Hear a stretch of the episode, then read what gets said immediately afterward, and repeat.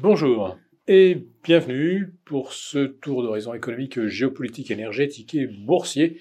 Nous sommes le vendredi 1er décembre et pour comprendre comment tourne la planète finance en mode guirlande et cotillon, et c'est sur l'inforruptible et nulle part ailleurs, et euh, l'épisode du jour, je l'intitulerai Le bal des illusions.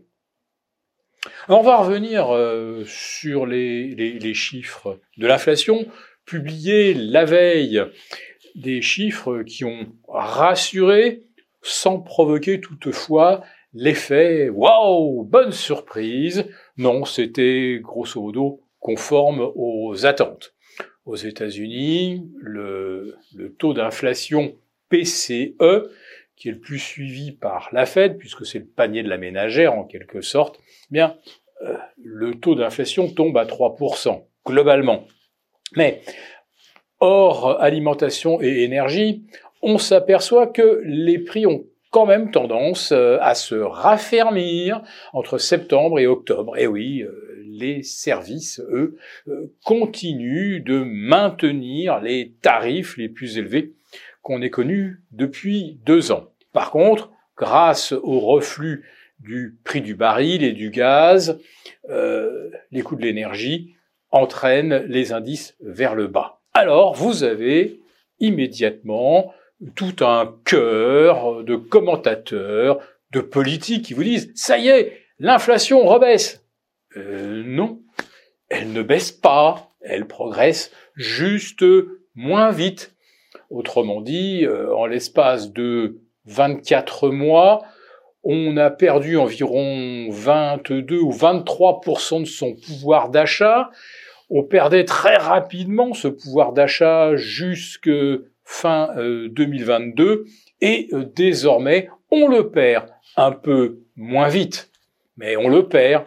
Et la meilleure preuve est que pour continuer de consommer, les Américains sont obligés de s'endetter, de charger leur carte de crédit et les banques se frottent les mains car elles leur chargent des taux de plus en plus élevés, et notamment avec cette nouvelle carambouille. Non, elle n'est pas complètement nouvelle. Évidemment euh, que la formule acheter aujourd'hui, payer demain ou dans trois mois, on la connaît depuis longtemps.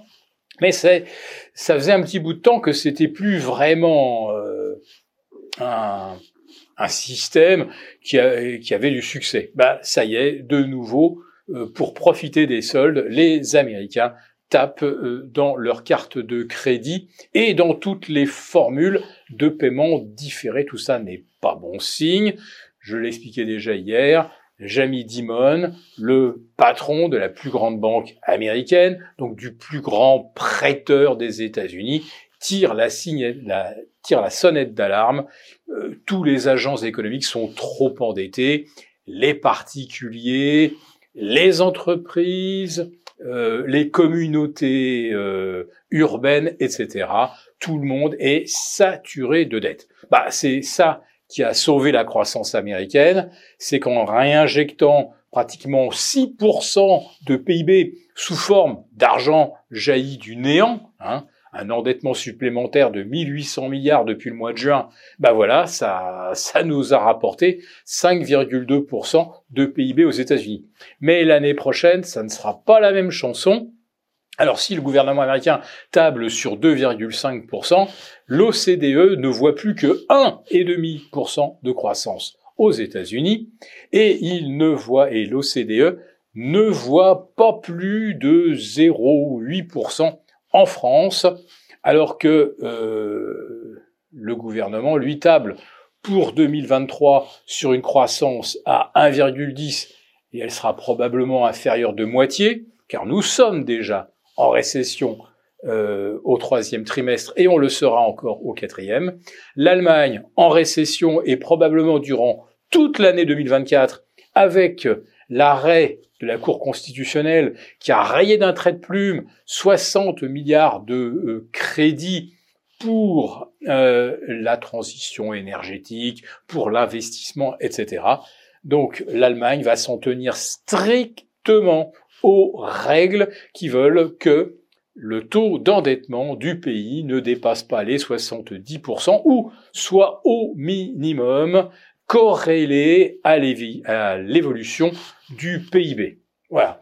Donc sans la locomotive allemande, l'Europe sera probablement en panne et les États-Unis euh, vont certainement revenir euh, de leur miracle euh, d'inflation qui baisse, mais avec du crédit qui explose.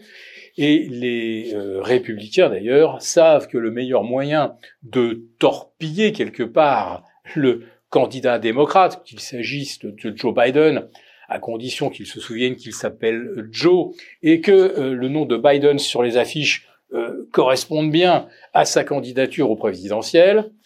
Euh, si les démocrates ne bénéficient pas d'une forte détente des taux en 2024, eh bien les entreprises seront squeezées, l'État obligé de faire un énorme chèque pour payer ses créanciers, mais si jamais la Fed commençait à baisser réellement ses taux de façon volontariste, voire spectaculaire, elle serait évidemment accusée de donner un coup de pouce, de favoriser complètement le candidat euh, démocrate, parce qu'évidemment ça allégerait la dette, ça redonnerait un ballon d'oxygène aux consommateurs qui s'empresseraient évidemment de dépenser, et euh, on attaquerait euh, la période des présidentielles avec des thématiques, regardez comme la croissance est puissante, regardez comme nous avons euh, redonné vie aux entreprises, etc.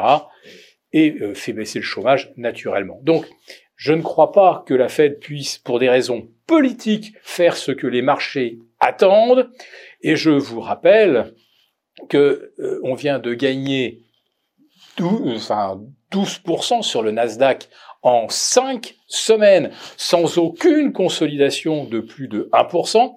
Sur le S&P 500, c'est euh, 18 séances de hausse sur 23, dont une seule de baisse de moins 0,8 et 4 séances de consolidation à l'horizontale.